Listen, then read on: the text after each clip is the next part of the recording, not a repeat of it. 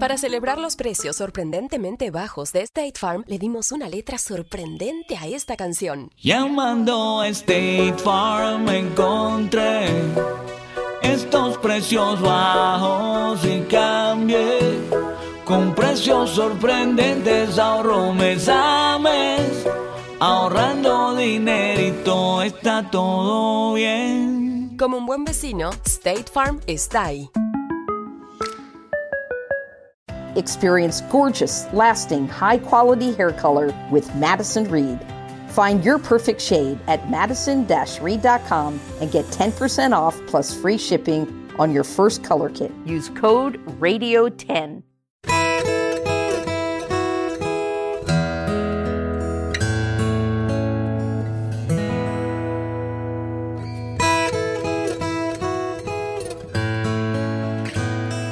Muy buenas tardes hermanos, sean todos bienvenidos a esta nueva clase de escuela bíblica de nuestra iglesia bíblica del Señor Jesucristo. En el día de hoy vamos a estar viendo un tema sumamente oportuno y a la vez con el que mm, a veces tenemos situaciones, problemas o no entendemos del todo bien, y es estudiar a los profetas del Antiguo Testamento. ¿Qué cosas debemos tener en cuenta y qué cosas arrojan luz? Para nosotros sacarle más provecho a la lectura de estos libros. Así que antes de continuar, permítanme orar para presentar esta clase delante del Señor y continuar. Oremos.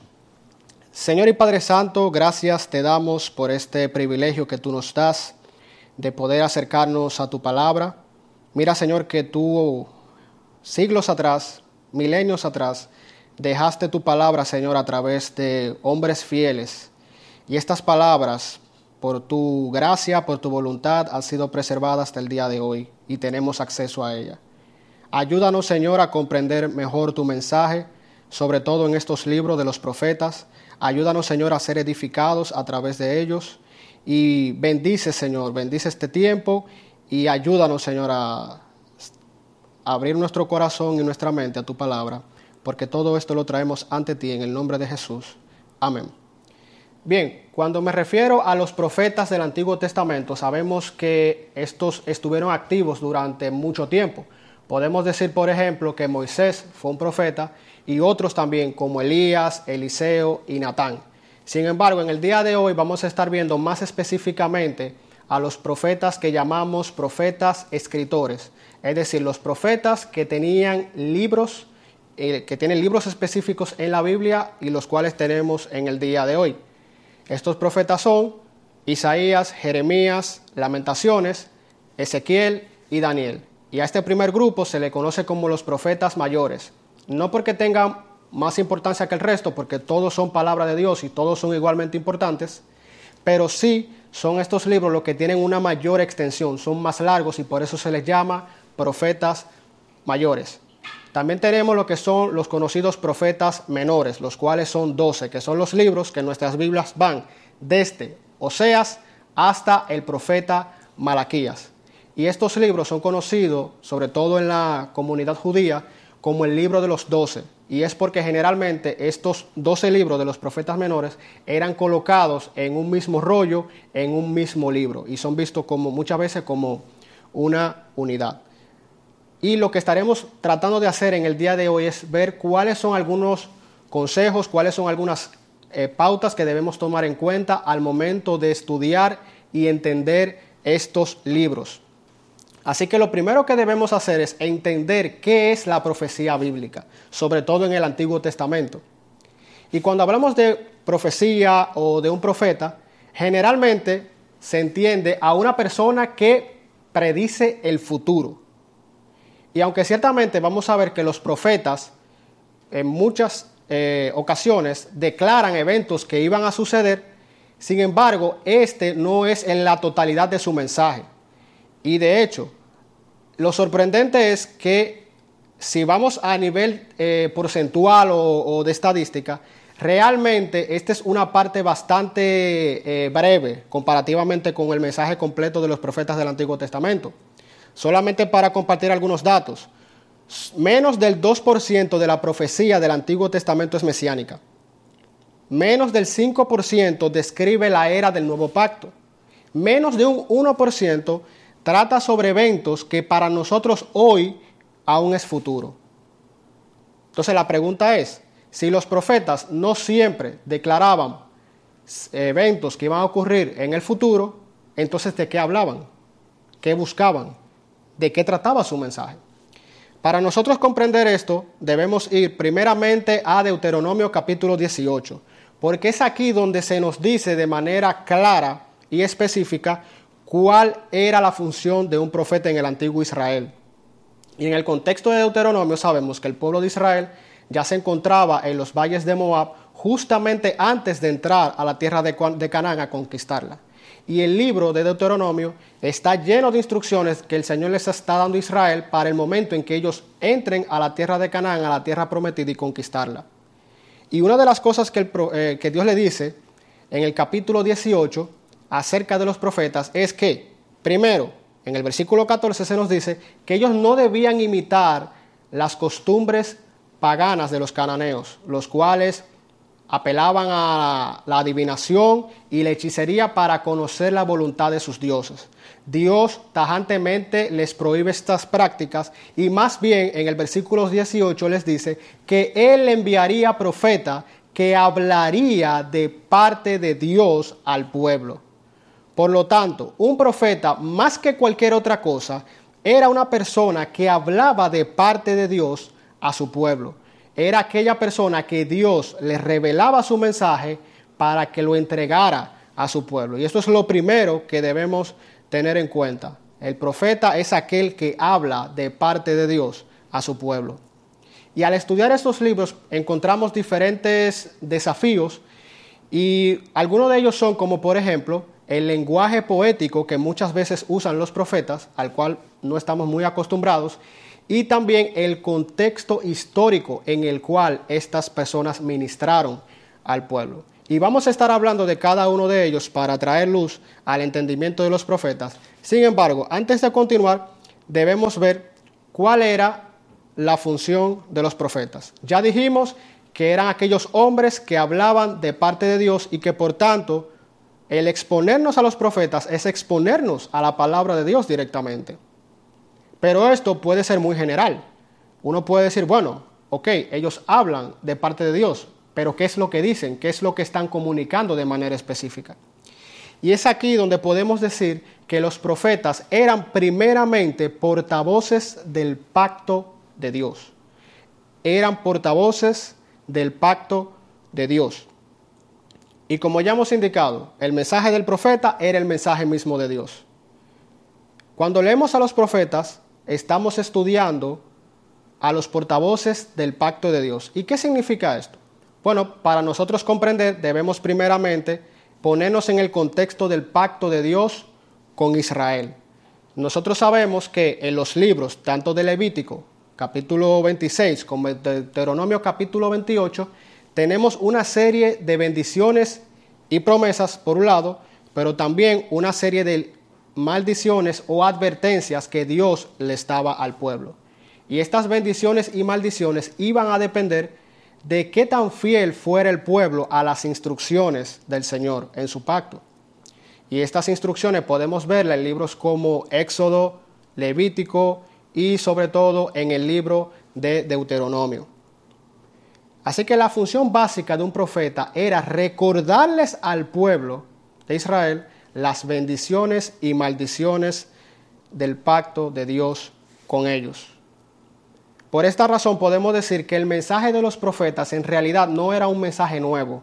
Ellos no estaban siendo originales, ellos simplemente estaban recordando algo que el pueblo ya sabía que era las instrucciones del Señor, por un lado, en el pacto, y también las bendiciones y maldiciones que estos podrían acarrear dependiendo de la respuesta del pueblo a, la palabra de Dios. Sus declaraciones de bendiciones y juicios sobre Israel, como decíamos, no es más que las bendiciones y maldiciones del pacto. Y podemos citar un ejemplo de manera breve. Por ejemplo, en el libro de Amós, del profeta Amós, capítulo 9, versículos 14 y 15, leemos lo siguiente. Restauraré el bienestar de mi pueblo Israel, y ellos reedificarán las ciudades asoladas y habitarán en ellas También plantarán viñas y beberán su vino, y cultivarán huertos y comerán sus frutos. Los plantaré en su tierra y no serán arrancados jamás de la tierra que les he dado, dice el Señor tu Dios. Fíjense cómo Dios aquí les está prometiendo que los iba a plantar nuevamente en su tierra. Pero este mensaje de Amós no era nuevo. Ya en Deuteronomio encontramos esa promesa. En Deuteronomio capítulo 30, versículos del 3 al 5, dice lo siguiente, entonces el Señor tu Dios te hará volver de tu cautividad y tendrá compasión de ti y te recogerá de nuevo de entre todos los pueblos donde el Señor tu Dios te haya dispersado. Si tus desterrados están en los confines de la tierra, de allí el Señor tu Dios te recogerá y de allí te hará volver. Y escuchen, y el Señor tu Dios te llevará a la tierra que tus padres poseyeron y tú la poseerás. Y Él te prosperará y te multiplicará más que a tus padres. Fíjense cómo Amós simplemente está repitiendo con otras palabras, pero era repitiendo la bendición que encontramos ya en Deuteronomio. Así que una de las cosas que tenemos que tener bien pendientes a la hora de estudiar a los profetas del Antiguo Testamento es, primero, tenemos que tener un ojo en Deuteronomio, conocer ese libro, conocer las bendiciones y maldiciones que se encuentran en ese libro y las instrucciones que el Señor les dio.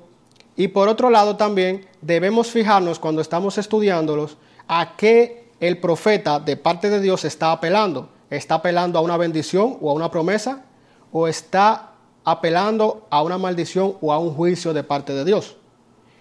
Y aquí quiero hacer una nota y es algo de lo que vamos a abordar un poquito más adelante, y es que en la literatura profética abundan más las declaraciones de juicio y de advertencias que las declaraciones de promesas y bendiciones.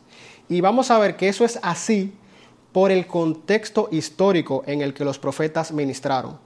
Fue un, fue un contexto en el cual era un ambiente donde había mucho pecado, muchas injusticias, mucha idolatría en Israel, y por esta razón los profetas tuvieron que insistir al pueblo en su advertencia de parte de Dios respecto a las maldiciones que ellos podían recibir y que de hecho recibieron. Además de ver la función de los profetas, también es importante que veamos la forma de la profecía, en qué forma los profetas escriben. Y esto es sumamente importante porque también arroja bastante luz a nuestro estudio de los profetas. Y hay prácticamente cuatro maneras, cuatro formas en las cuales los profetas escriben. Y toma en cuenta que cada vez que un profeta escribe, generalmente está en una de estas cuatro categorías. Y estas categorías son acusación, juicio, instrucción y consuelo. Es decir, cada vez que tú leas a un profeta del Antiguo Testamento, Toma en cuenta en cuál de estas cuatro formas o categorías el profeta está hablando. Acusación, juicio, instrucción o consolación. Cuando hablamos de acusación, básicamente son las porciones de los profetas donde el profeta de parte de Dios acusa al pueblo de Israel o al pueblo de Judá y les muestra, subrayando sus pecados que ellos habían cometido en contra de Dios, en contra de lo que Dios les había instruido en su pacto. Y estos pecados, entre muchos, podemos mencionar algunos principalmente como eran la idolatría, el ritualismo y las injusticias. Es decir, la idolatría, que era la adoración a otros dioses, el ritualismo, que era básicamente basar la relación con Dios únicamente a nivel de ritual o a nivel de ceremonias y no tener realmente un corazón que amara y que fuera devoto al Señor. Y las injusticias, el hecho de que muchas veces a los pobres se les oprimía. Y ejemplo de estos podemos encontrarlos en Isaías capítulo 3 versículos 14 al 16 y Oseas capítulo 4 versículos del 1 al 2. En el pasaje de Isaías dice lo siguiente, el Señor entra en juicio con los ancianos de su pueblo y con sus príncipes, pues vosotros habéis devorado la viña, el despojo del pobre está en vuestras casas ¿Qué pensáis al aplastar a mi pueblo y al moler la cara de los pobres? Declara el Señor, Dios de los ejércitos. Además, dijo el Señor, puesto que las hijas de Sión son orgullosas, andan con el cuello erguido y con ojos seductores y caminan con paso menudo haciendo tintinear las ajorcas de sus pies. Y aquí nosotros vemos cómo Dios está acusando al pueblo de varios pecados. Estaban devorando la viña del pobre. Estaban aplastando a su pueblo y se estaba dirigiendo a los ancianos y a los príncipes, a los líderes del pueblo. Y también hablando sobre las hijas de Sión, que eran orgullosas. Dios está señalando el pecado de ellos, la infidelidad de ellos. Y esto es algo muy común en la literatura de los profetas. En segundo lugar, tenemos lo que son los juicios. Y aquí los profetas declaran cuáles eran las consecuencias que ellos iban a tener por esos pecados. Y estas consecuencias las vemos en las maldiciones del pacto en Deuteronomio capítulo 28 a partir del versículo 15. Y algunos de estos juicios o maldiciones de parte de, de Dios para ese pueblo que era rebelde era el exilio o el destierro. Es decir, la tierra que Dios les había entregado, ellos la iban a perder. Dios se las iba a quitar. Otra señal de juicio era la invasión de otro pueblo contra ellos o la infertilidad de la tierra. Dios iba a hacer que la tierra no produjera frutos y eso iba a crear hambruna y la hambruna iba a crear muerte. Y estos oráculos o profecías de juicio no solamente se escriben hacia Israel o Judá, también encontramos secciones en los profetas, en profetas como Jeremías, en el capítulo 50, donde hablan contra de otra nación, donde Dios declara juicio sobre otras naciones.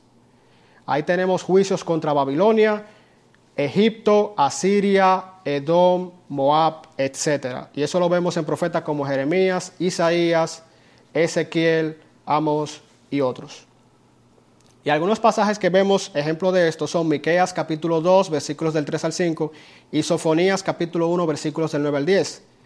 En el pasaje de Miqueas dice lo siguiente: Por tanto, así dice el Señor: He aquí, estoy planeando traer contra esta familia un mal, del cual no libraréis vuestro cuello, ni andaréis erguidos, porque será un tiempo malo. En aquel día se dirá contra vosotros un refrán, y se proferirá una amarga lamentación, diciendo: Hemos sido totalmente destruidos. Él ha cambiado la porción de mi pueblo cómo me la ha quitado. Al infiel ha repartido nuestros campos. Por tanto, no habrá quien eche para vosotros el cordel en el sorteo en la asamblea del Señor. En otras palabras, el profeta Miqueas estaba diciendo que este pueblo iba a recibir juicio de parte de Dios, que iban a ser destruidos y que su tierra les iba a ser quitada. La tercera forma que vemos en los profetas es la instrucción.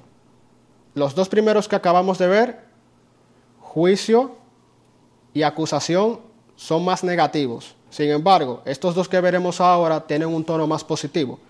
En la instrucción, básicamente los profetas instruyen al pueblo y esperan que éstos respondan de manera fiel, de manera obediente.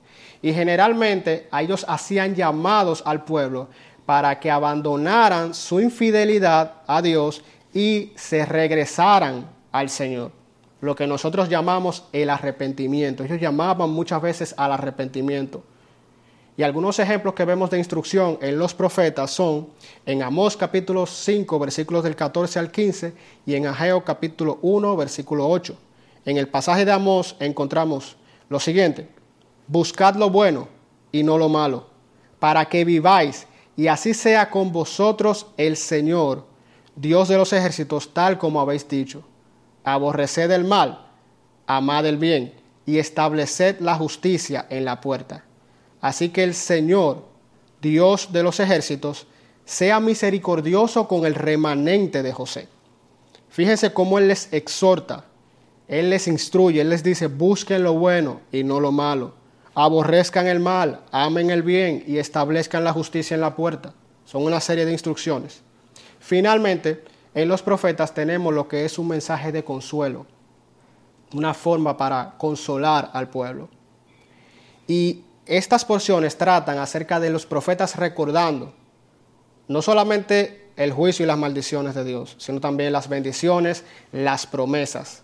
Y estas eran promesas de restauración y de liberación de parte de Dios para dar esperanzas a aquel remanente fiel de su pueblo que había permanecido. Entre los profetas, estas promesas generalmente eran el regreso de los exiliados hacia la tierra que Dios les había dado, que les había quitado por sus pecados, pero que nuevamente se las entrega y ellos regresan. Y aquí nosotros vemos en algunos ejemplos como son en Zacarías capítulo 8, versículos del 3 al 6, y en Daniel capítulo 12, versículos del 1 al 3. Y en el pasaje de Zacarías, un pasaje que personalmente es uno de mis favoritos, dice lo siguiente. Así dice el Señor, volveré a Sión y en medio de Jerusalén moraré, y Jerusalén se llamará ciudad de la verdad, y el monte del Señor de los ejércitos, monte santo. Así dice el Señor de los ejércitos, aún se sentarán ancianos y ancianas en las calles de Jerusalén, cada uno con su bastón en la mano por causa de sus muchos días y las calles de la ciudad se llenarán de muchachos y muchachas que jugarán en sus calles. Así dice el Señor de los ejércitos. Si en aquellos días esto parece muy difícil a los ojos del remanente de este pueblo, será también muy difícil a mis ojos, declara el Señor de los ejércitos. Y aquí vemos cómo Dios les está prometiendo a ellos que Él iba a regresar de nuevo, que su presencia iba a estar de nuevo en medio de ellos y que también los ancianos iban a estar en las calles de Jerusalén y que los niños, los muchachos iban a jugar en sus calles. Una visión fascinante, una visión que debió llenar de esperanza al pueblo que la recibió. Así que cuando estudias a los profetas, trata de identificar cuál de estas formas contiene el pasaje que estás estudiando. El pasaje que estás estudiando es una acusación. Dios está acusando al pueblo de su pecado. Es una posición de juicio donde Dios les está advirtiendo que traería su juicio sobre ellos si ellos seguían pecando. Es una porción de instrucción donde el profeta le está trayendo exhortación e instrucción al pueblo para que se volvieran a Dios. O es una porción de esperanza donde el profeta está apelando a un futuro donde Dios iba nuevamente a traer su presencia, iba a habitar en medio de ellos y ellos iban a ser restaurados. Otro punto que debemos tocar, aparte de las diferentes formas que los profetas, eh, las que los profetas escriben, es que los profetas eran poetas. Y yo sé que esto puede sonar eh, extraño o interesante, pero la verdad es que muchas veces los profetas escriben en forma poética. Y obviamente sabemos que los profetas escriben en hebreo. Y en la poesía hebrea, la, la poesía tiene básicamente dos características. Primero, los paralelos o el paralelismo y en segundo lugar, el uso de un lenguaje bien figurado. ¿Y por qué los profetas usaban un lenguaje poético? Bueno, básicamente por dos razones. Primero, el lenguaje poético es más fácil de memorizar. Recuerden que en la época de los profetas no había muchos libros, los libros eran algo escaso, no es como ahora. Por lo que la gente tenía que muchas veces memorizar las palabras del Señor. Y la poesía ayuda bastante a eso. Es más fácil memorizar una canción, por ejemplo, en nuestros días, que un texto escrito de forma como prosa. Por esta razón, los profetas escriben en poesía, era más fácil de recordar y memorizar. Pero en segundo lugar también, como ya dijimos, que los profetas apelaban a las personas para que estos fueran fieles al pacto con el Señor, la poesía también, a diferencia de la prosa, apela más a las emociones y a la voluntad de las personas. Y el lenguaje poético no solamente lo vemos en la Biblia, en los libros de los profetas, aún en otros libros fuera de la literatura profética como los Salmos, Job, Proverbios, Eclesiastés y Cantares, también encontramos lo que son literatura poética hebrea. Así que hablando de estas dos características que mencionamos, primero, lo que es el paralelismo. El paralelismo básicamente es que, si ustedes revisan en la literatura profética muchas veces, y aún en los libros que acabo de mencionar, tenemos lo que es una primera línea donde se expresa una idea y luego una segunda línea que le sigue que tiene una relación con la primera línea. Y me explico. Los paralelos son básicamente tres. Tenemos el paralelismo sinónimo, paralelismo antitético y paralelismo sintético. ¿Y con qué se come eso? Bien, el paralelismo sinónimo, básicamente tú tienes dos líneas en los profetas. La primera línea expresa una idea y la segunda línea expresa una idea similar, pero con otras palabras. Y pudiera sonar un tanto repetitivo, pero la, la, poesía hebrea funciona de esa manera. Y un ejemplo que podemos ver es en Isaías capítulo 44, versículo 22. Dice ahí, he disipado como una densa nube tus transgresiones y como espesa niebla tus pecados. En esas dos líneas el profeta no está diciendo dos cosas diferentes, está diciendo lo mismo solo que con palabras distintas. Si ustedes se fijan, en la primera línea él habla de una densa nube y en la segunda línea habla de una espesa niebla. Son dos formas distintas de decir lo mismo. En la primera línea habla de tus transgresiones, en la segunda línea habla de tus pecados. Nuevamente, es lo mismo, solamente que con palabras diferentes. En segundo lugar, tenemos el paralelismo antitético y es lo inverso al sinónimo. Es decir, tenemos dos líneas. La segunda línea funciona como un contraste o como lo contrario a lo que se dice en la primera línea. Un ejemplo de esto lo encontramos en Oseas capítulo 7, versículo 14, donde dice, no me invocan de corazón, sino que se lamentan echados en sus camas. Fíjense que la palabra que conecta una línea con otra es la palabra sino. Y sabemos que esta palabra en español lo que se utiliza es para referirse a un contraste. Lo que dice la primera línea hace un contraste con lo que dice la segunda línea. Finalmente tenemos el paralelismo sintético, donde la segunda línea básicamente provee información a la primera. Y ahí tenemos un ejemplo en Abdías capítulo 1, versículo 21, donde dice, y los libertadores subirán al monte Sión para gobernar la región montañosa de Saúl y el reino será del Señor. Por esta razón, cuando leemos a los profetas, y recuerdo una persona que me comentaba eso, suenan repetitivos. Pero la razón por la cual suenan repetitivos es porque la poesía hebrea funciona así. Los poetas hebreos, tanto dentro como fuera de la literatura profética, expresan ideas en paralelo como ya lo acabamos de explicar. Y algo que nos ayuda a identificar la literatura profética en nuestras Biblias, aparte de los paralelos, es que los traductores han tomado la, la decisión de dejar espacios en blanco entre columnas en nuestras Biblias cuando se trata de literatura poética. Si ustedes, por ejemplo, toman una porción eh, de un profeta eh, una porción poética como Isaías capítulo 21 o 22, van a ver que en las columnas, cuando digo las columnas me estoy refiriendo a, ustedes saben que nuestras Biblias generalmente son dos columnas. En esas columnas vemos que hay mucho espacio en blanco entre ellas. Cuando tú veas eso, eso es literatura poética. A diferencia de la literatura que es en prosa, si tú tomas una porción como Primera de Reyes, por ejemplo, vas a ver que entre las columnas casi no hay espacio en blanco. Cuando eso pasa, bueno, es prosa, no es poesía. Así que es una manera en la que los traductores de la Biblia nos ayudan a identificar el lenguaje poético en la Biblia. La segunda característica del lenguaje poético, aparte de los paralelos que acabamos de ver, es el lenguaje figurado.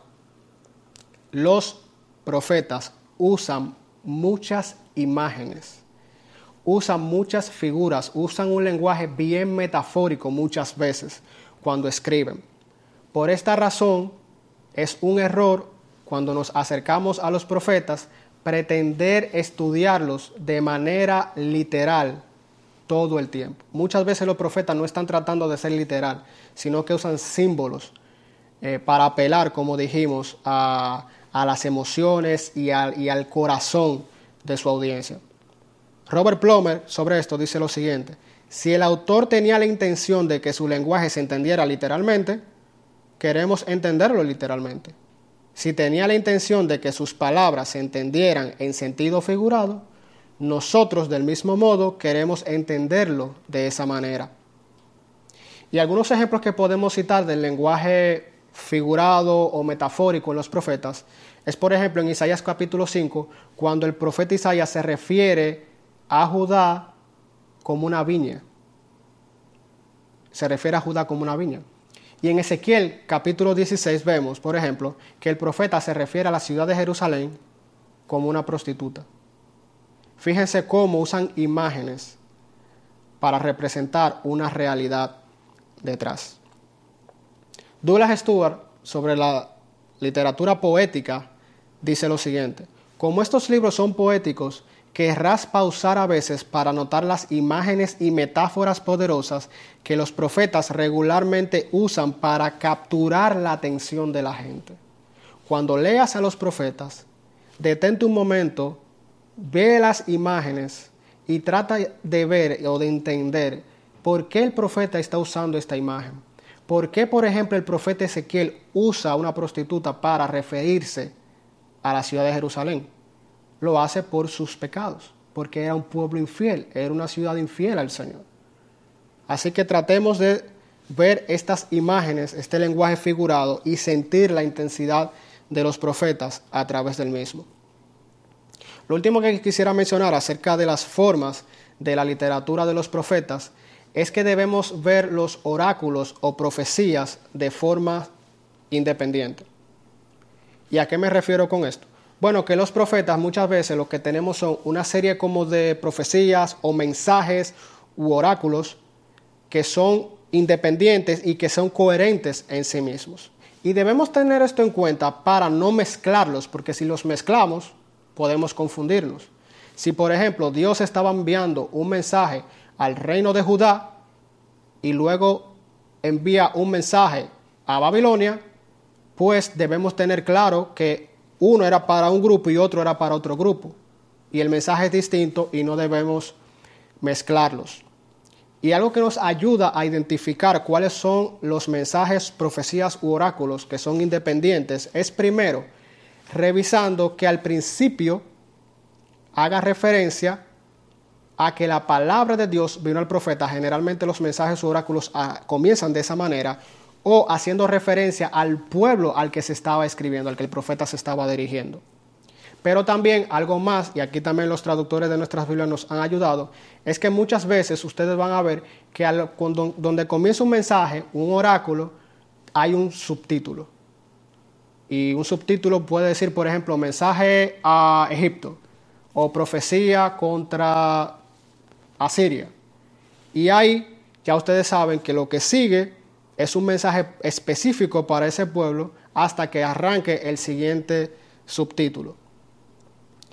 Bien, habiendo visto las formas que debemos tomar en cuenta al estudiar la literatura profética, otro elemento con el que generalmente nosotros batallamos cuando estudiamos a los profetas y que debemos estar empapados es el contexto histórico. Y esto es sumamente importante. ¿Por qué? Porque los profetas, al igual que los escritores de las cartas del Nuevo Testamento, escribieron a una audiencia o a un pueblo que estaba en un contexto específico con situaciones específicas, con problemas específicos. Y algo que arroja mucha luz a nuestro estudio de los profetas es nosotros conocer cuál era ese mundo al que el profeta se estaba dirigiendo.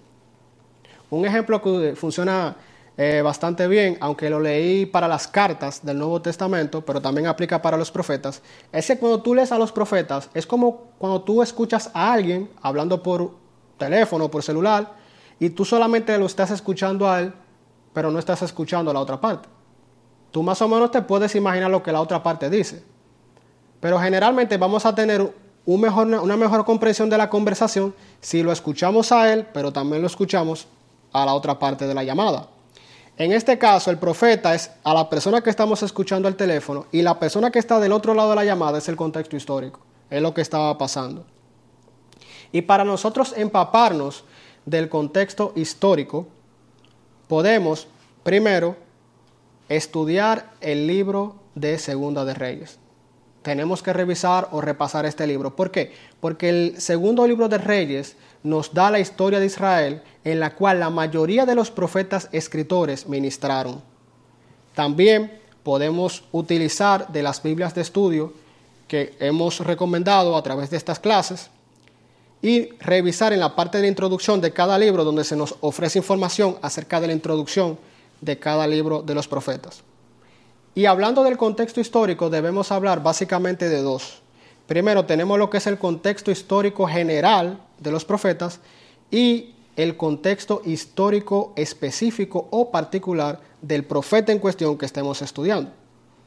Sobre el contexto histórico general, debemos mencionar que los profetas escritores de la Biblia vivieron en una época específica de la historia del Israel bíblico. Y este periodo va desde el año 760 a.C., que es donde empieza quien creemos que fue el primer de, los profetas eh, escritores, que fue Amós, hasta el año 460 a.C., que es el tiempo del profeta Malaquías, que es el último profeta eh, escritor de la Biblia. La pregunta es, ¿por qué los profetas se concentran en este periodo específico de la historia de Israel? ¿Por qué tantos profetas en un momento tan específico? Bien, lo que pasa es que durante esta época Israel estaba caracterizado por tres cosas que fue lo que hizo o es el contexto en el que Dios levanta a estos profetas para hablar en medio de ese contexto. Primero, había una prosperidad política y económica. Y uno dirá, wow, ¿y los profetas surgieron en un momento de abundancia? Principalmente sí, porque en esos momentos de abundancia fue donde más injusticia se cometió en Israel. En segundo lugar, fue una época de mucha infidelidad al pacto de Dios, una época de mucho pecado. Si ustedes leen Segunda de Reyes, van a verlo. Van a ver cómo el reino del norte al final fue destruido precisamente por sus pecados. Dios envió a sus profetas, pero estos no escucharon a Dios, le dieron la espalda y el juicio cayó sobre ellos. Igualmente pasó con el reino del sur más tarde. Dios envió profetas, estos dieron la espalda a la palabra de Dios, se entregaron a su pecado y Dios, como establece en su pacto, envió juicio y fueron exiliados, fueron desterrados. Y en tercer lugar, esta fue una época donde surgieron grandes imperios o poderes paganos, como fueron Asiria y Babilonia. Y estos fueron imperios que pusieron en peligro al pueblo de Israel. Y de hecho, como ya mencioné, fueron los pueblos que Dios usó para traer su juicio sobre ellos. Así que cuando estudias a los profetas, piensa en el contexto general, contexto histórico general, y para esto estudia el segundo libro de Reyes, que nos da una muy un muy buen panorama de esta época en Israel. También hablemos un poco acerca del contexto histórico específico. Y aquí también no solamente es conocer el, contexto histórico general de los profetas, no es solamente tener el bosque, sino también tener el árbol, o sea, el, el contexto más específico del profeta del que estamos estudiando. Y ahí también podemos valernos de Biblias de estudios, diccionarios bíblicos, comentarios o introducciones que nos ayuden a ver el contexto histórico particular de cada profeta, porque cada profeta tiene su contexto particular y eso obviamente influye en su mensaje. No es lo mismo Jeremías, por ejemplo, que ministró justamente antes y aún durante al principio de la caída de Jerusalén por parte de Babilonia, cuando fue la ciudad y el templo fueron destruidos, a un profeta luego del exilio, como es por ejemplo Ageo o Zacarías, que lo que estaban era tratando de animar al pueblo para que reconstruyeran el templo una vez ellos regresaron del exilio en Babilonia. Así que conocer el contexto histórico general y específico de los profetas arroja mucha luz, y créanme, de manera personal se los digo, a nuestro estudio y comprensión de, los profetas del Antiguo Testamento. Algo que no podemos pasar por alto de ninguna manera es la relación de los profetas del Antiguo Testamento con nuestro Señor Jesucristo. Y aquí nosotros estamos un poquito más conscientes y somos un poquito, eh, estamos un poquito más apercibidos respecto a la relación de los profetas con Jesús. Por ejemplo, generalmente en Navidad vemos personas citando pasajes como Isaías capítulo 7, versículo 14.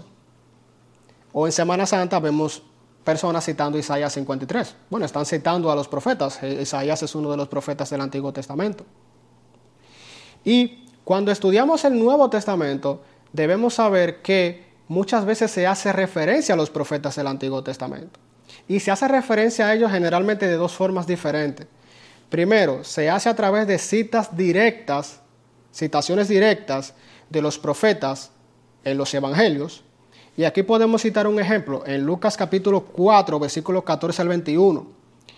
Que dice lo siguiente, Jesús regresó a Galilea en el poder del Espíritu y las, y las nuevas acerca de él se divulgaron por toda aquella comarca y enseñaba en sus sinagogas, siendo alabado por todos. Llegó a Nazaret, donde se había criado, y según su costumbre entró en la sinagoga el día de reposo, y se levantó a leer. Le dieron el libro del profeta Isaías, y abriendo el libro halló el lugar donde estaba escrito. Y aquí hay una cita directa. El Espíritu del Señor está sobre mí, porque me ha ungido para anunciar el Evangelio a los pobres me ha enviado para proclamar libertad a los cautivos y la recuperación de la vista a los ciegos, para poner en libertad a los oprimidos, para proclamar el año favorable del Señor. Esa es una cita directa de Isaías capítulo 61 versículos del 1 al 2. Y sigue diciendo, cerrando el libro, lo devolvió al instante y se sentó, y los ojos de todos en la sinagoga estaban fijos en él, y comenzó a decirles, hoy se ha cumplido esta escritura que habéis oído. En otras palabras, lo que Jesús está diciendo es eso que el profeta Isaías anunció, que si recordamos lo de las formas, esta, esta porción de Isaías es una, es una porción de consuelo. Jesús les está diciendo a ellos, ese consuelo, ese mensaje de esperanza se está cumpliendo en mí. Yo soy el cumplimiento de esa profecía. Y de hecho, Jesús es el cumplimiento de toda la esperanza de todo el consuelo que encontramos en el Antiguo Testamento entre los profetas. La segunda manera en la cual nosotros vemos que los profetas son referenciados en el Nuevo Testamento es a través de los tipos. Y cuando hablamos de un tipo, básicamente lo que estamos diciendo es un elemento del Antiguo Testamento. Esto puede ser una persona, un evento, una institución, entre otras cosas, que anticipaban a Jesús. Y así lo entendieron los autores del Nuevo Testamento. Un ejemplo de referencia tipológica lo encontramos en Mateo capítulo 2, versículos del 13 al 15, que dice, después de haberse marchado ellos, un ángel del Señor se le apareció a José en sueños diciendo, levántate, toma al niño y a su madre y huye a Egipto y quédate allí hasta que yo te diga, porque Herodes va a buscar al niño para matarle. Y él levantándose tomó de noche al niño y a su madre y se trasladó a Egipto, y estuvo allí hasta la muerte de Herodes, para que se cumpliera lo que el Señor habló por medio del profeta, diciendo, de Egipto llamé a mi hijo. Y esa es una cita de Oseas capítulo 11, versículo 1.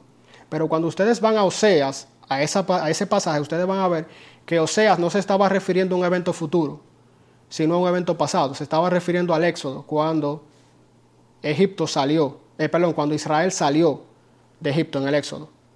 Pero Mateo dice no, esto no solamente se está refiriendo al Éxodo, al pasado, sino que Osea también se estaba refiriendo a un evento futuro, a cuando Jesús junto con José y María iban a salir de Egipto.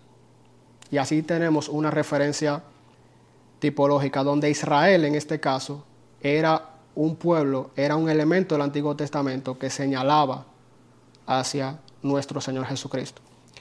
Algo que nos ayuda con las referencias de los profetas y del Antiguo Testamento en general en el Nuevo Testamento es revisar en nuestras Biblias las referencias cruzadas. Vamos a ver muchas veces que cuando se hace alusión a un texto del Antiguo Testamento, generalmente nuestras Biblias colocan una nota y un pasaje. Y es bueno que en nuestro estudio de la palabra, cuando aún estudiemos el Nuevo Testamento, si hay una referencia a los profetas, detengámonos un momento ahí y vayamos al, texto del profeta y estudiémoslo. Y eso va a enriquecer nuestra lectura y nuestra comprensión y aún nuestra relación con los textos de los profetas del Antiguo Testamento. finalmente, las aplicaciones de los profetas. Y aquí brevemente solo quiero traer una advertencia y hablar acerca de cuál es la aplicación general que encontramos en los profetas para nosotros en el día de hoy. Por un lado, como dijimos al principio, muchas veces las personas solamente entienden a los profetas del Antiguo Testamento como gente que predicen el futuro. Y lamentablemente muchas veces nos acercamos a los profetas buscando el cumplimiento de algo que está pasando en nuestros días para decir, ah, mira, eso se había profetizado. Pero este acercamiento a los profetas del Antiguo Testamento, eh, debemos tener cuidado con eso. Y yo sé que estoy, tomando, estoy tocando un tema aquí un poco sensitivo, pero esta cita de Christopher Wright creo que arroja bastante luz a lo que quiero decir. Dice, no hagas identificaciones dogmáticas de personas, lugares o eventos de tiempos modernos basados en profecías del Antiguo Testamento. Un ejemplo fue la predicción que era muy común en los años 70 de que las palabras de Ezequiel 38 y 39 sobre Gog y Magog serían cumplidas en una gran invasión del moderno Estado de Israel por las fuerzas de la Unión Soviética. La gente hizo mucho dinero escribiendo libros sobre eso, pero ellos se equivocaron, aunque nunca se disculparon ni aceptaron que estaban equivocados. Y eso sigue pasando al día de hoy. Aún con el conflicto reciente entre palestinos e, e, Israel, vemos cómo hay personas que apelan a profecías del Antiguo Testamento, pero vemos que al final no se cumplen. Entonces debemos tener cuidado en este tipo de uso de la profecía del Antiguo Testamento. Y sí, ¿qué nos enseña y qué nosotros podemos extraer de los profetas del Antiguo Testamento para nosotros? Como ya hemos dicho, el propósito principal de los profetas del Antiguo Testamento era llamar al pueblo a ser fieles a Dios ser obedientes a Él, volverse a Dios, arrepentirse de sus pecados. Así que la aplicación de los profetas para nosotros es la misma hoy. Y quisiera cerrar con esta cita de Douglas Stewart que dice, a través de los profetas Dios llamó al pueblo del antiguo Israel y Judá a un balance entre la creencia correcta y la vida correcta. Lo que Dios quiso de Israel y Judá es en sentido general lo mismo que quiere de nosotros los libros proféticos pueden servir constantemente para, como recordatorios para nosotros de la determinación de Dios para hacer cumplir su pacto. Así que la aplicación general para nosotros hoy que podemos extraer de los profetas del Antiguo Testamento, entre muchas otras, es Dios es fiel, Dios es fiel a su pacto, Dios va a cumplir su pacto y Él quiere que nosotros también seamos fieles, así como Él es fiel que el Señor nos ayude a estudiar a los profetas, que el Señor nos ayude a comprenderlo mejor y que Él aplique su poderoso mensaje en nuestras vidas. Vamos a orar. Señor y Padre Santo, gracias te damos por tu palabra, gracias Señor porque a través de estos hombres tú hablaste en el pasado y nos sigues hablando en el día de hoy. Ayúdanos Señor a ser fieles a ti, así como tú eres fiel a tu pacto, a tus promesas, a tus bendiciones. Ayúdanos, Señor, a ser fieles a ti en medio de este mundo convulso y rodeados de pecado, así como estuvieron los profetas. Pero ayúdanos, Señor, también a encontrar nuestra esperanza en el cumplimiento de la esperanza de todos los profetas, que es en nuestro Señor Jesucristo. Gracias, Señor. Sigue tú instruyéndonos. Abre nuestras mentes a los profetas y bendícenos, porque eso lo traemos ante ti en el nombre de Jesús. Amén.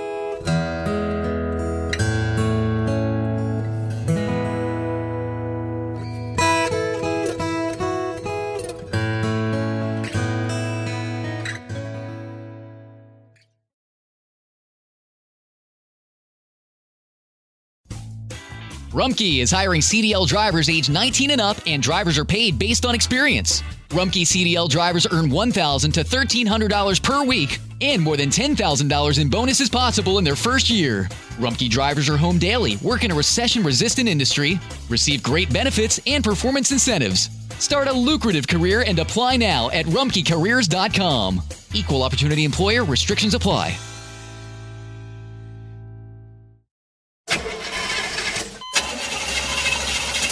It's a fact. All cars will eventually break down. If you have CarShield, you can protect yourself from the high cost of auto repairs. And they're America's number one auto protection company. Your transmission, engine, and car's computer system are all covered. Get the ultimate vehicle service protection. Call CarShield now at 800 440 5931. That's 800 440 5931.